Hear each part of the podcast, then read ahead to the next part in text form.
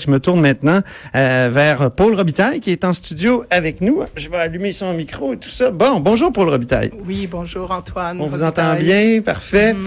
Euh, donc, euh, qu'est-ce que vous pensez de ça, vous, une, une, députée qui rentre comme ça, un peu comme Rambo dans un, dans un, comment dire, en tirant un peu sur tout le monde dans la course à la direction? Ben, de toute évidence, la, la, la, la course semble avoir euh, commencé. Euh, mais bon, je commenterai pas là-dessus. On a tous nos opinions au sein du caucus, on s'exprime. Et puis, euh, je pense que c'est sain. Alors, on verra la suite des choses. Avez-vous des préférences pour le Robitaille? Je, moi, je, je, je, veux, je regarde, j'observe et euh, je vais suivre ce qui arrive. Euh, chose certaine, c'est que, bon, pour moi, ces valeurs libérales-là sont importantes. Vous parlez de la laïcité par, euh, en particulier. Oui, ben je parle de la laïcité en particulier, les droits individuels, euh, la charte des droits et tout ça. Et là, on va entamer bientôt euh, les consultations sur le projet de loi 21 et je vais être de l'équipe libérale. Donc euh, j'étais contente en fin de semaine de voir les militants qui se sont prononcés en grande majorité comme notre caucus. Donc pour ces libertés individuelles, pour ces pour, dans le respect des chartes, c'est la c'est la position traditionnelle du Parti libéral et bon, j'en étais très contente.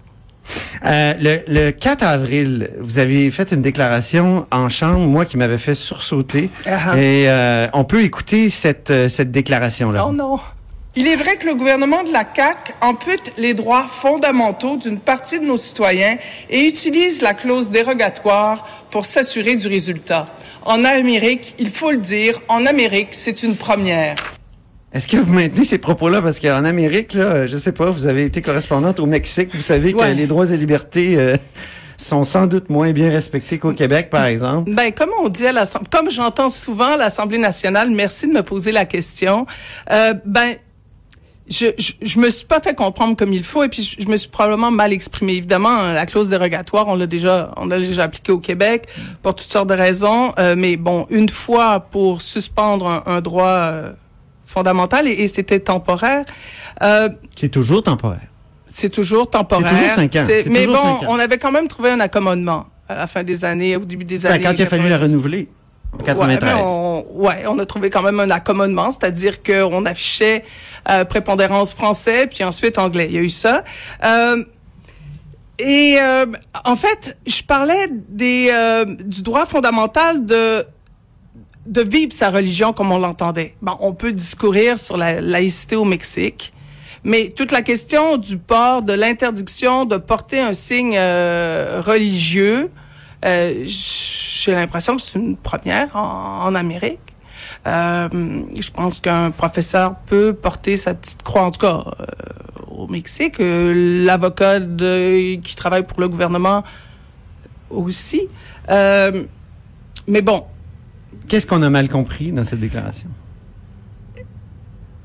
Parce que je pense que je parlais pas de, de liberté de religion. Je pense que c'était at large. Puis bon, on, on sait qu'en Amérique latine, on a brimé euh, les droits à la liberté d'opinion. et Vous avez fait une ça. entrevue avec Fidel Castro. A un qui a violé les droits et Ben libertés pour vrai. C'est c'est bien lui. Mhm, oui. Et vous êtes allé l'interviewer en personne? Oui, mais la liberté de Je veux religion. dire, vous avez interviewé un tortionnaire, là. Oui, je sais, je sais. Puis Mais ça, c'est, OK. Puis Non, là, non, mais- mais- vous, comme élu du peuple, Non, mais vous venez dire que c'est la première fois en Amérique qu'on qu'on viole les droits et libertés de cette façon. Et, et, et, et ce que j'essayais de dire, c'est que la, la liberté de religion ouais. en Amérique, la liberté de religion, la liberté individuelle, la liberté du droit de vivre sa religion comme on le veut, l'individu, c'est-à-dire porter un signe religieux, ça, ben, je considère que c'est une première en Amérique.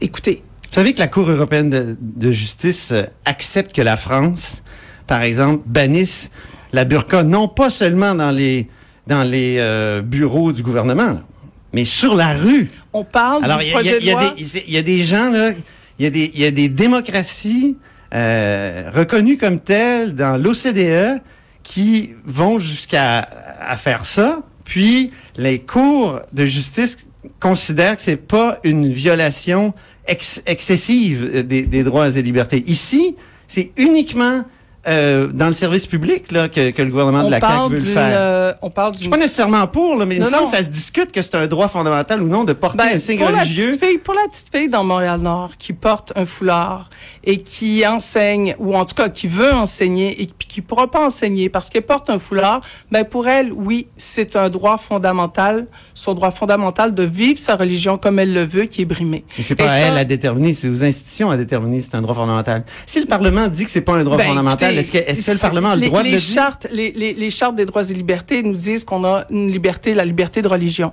Hein, L'article, le, le, paragraphe 2B de oui, mais la, la, charte canadienne. Tout est dans les détails. Mm. Je veux dire, les, non, la religion. Non, mais c'est vrai. Je, je veux non, dire. on brime, on, on brime. Il y a des démocraties qui, qui, qui font qui vont plus loin, non, mais, puis qui euh, les cours euh, disent que ça, ça, ça respecte les droits et libertés. Regardons le projet de loi 21. Ok, le projet de loi 21 interdit des signes religieux aux enseignants, hein, aux, euh, aux avocats qui travaillent pour la fonction publique, euh, à la magistrature, euh, aux policiers, aux agents euh, de la faune, euh, aux agents, aux gardiens de prison.